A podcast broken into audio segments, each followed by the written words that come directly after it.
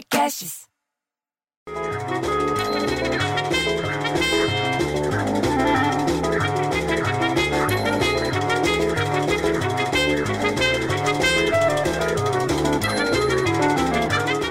Ó, bicho, você estava ouvindo o áudio da dona Clotilde, mulher do Januário Despachante?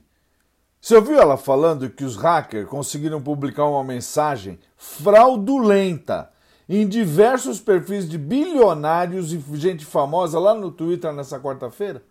Diz que estavam prometendo retorno em dobro para quem enviasse dinheiro ao endereço de Bitcoin que foi fornecido na mensagem. Pô, por que ela tá preocupada, bicho? Ela não é milionária, ela tem um Monza velho e um dois quartos e sala no edifício Manaus. Ela não tem que se preocupar com isso, mas estava todo mundo ouvindo. Aliás, falando em milhões, tem que ver também a mensagem do Januário, despachante, marido da dona Clotilde, que fala que a justiça decidiu manter a multa de 5 milhões de reais, bicho.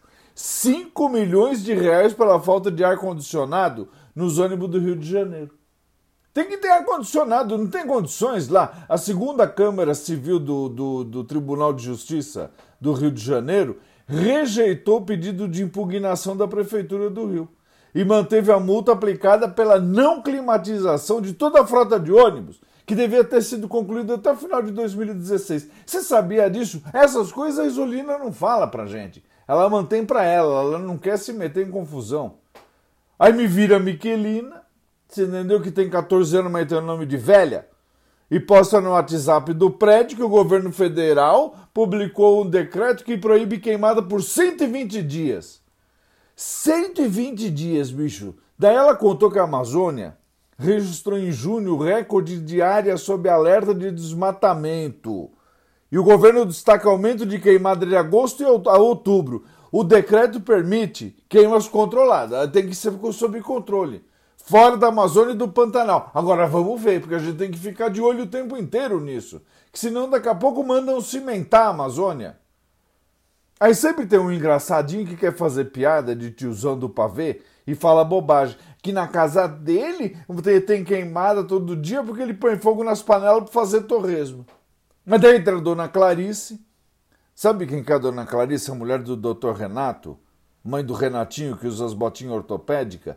Aí ela falou firme com todo mundo que o, o presidente, o Jair Bolsonaro, que é o presidente agora, informou ontem, por meio da rede social dele, que o novo exame que realizou para detecção do Covid-19 deu resultado positivo. Ele está com o negócio.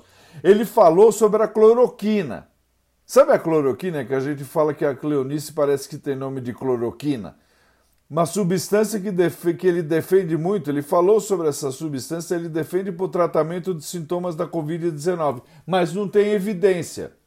Não houve evidência científica que disse se é eficaz ou não o uso desse remédio com relação à doença.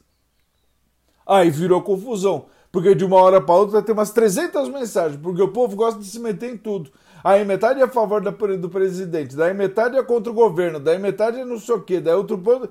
É uma confusão, bicho. Daí meu cunhado finalmente levantou do sofá para se meter na briga, mas acabou deixando todo mundo na boa porque ele falou que com um gol do Vitinho, gol do Vitinho, Flamengo volta a bater o Fluminense e fatura o 36 título do Carioca. Você acredita nisso? Aí todo mundo sossegou. Falou de futebol, o brasileiro esquece até de pagar a conta.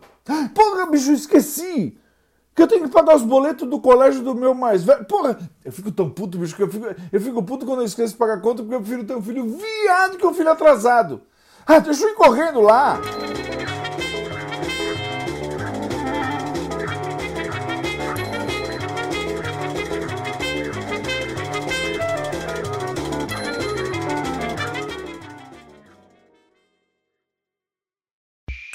Esse podcast foi editado por Rafael Sales e Júlia Fávero.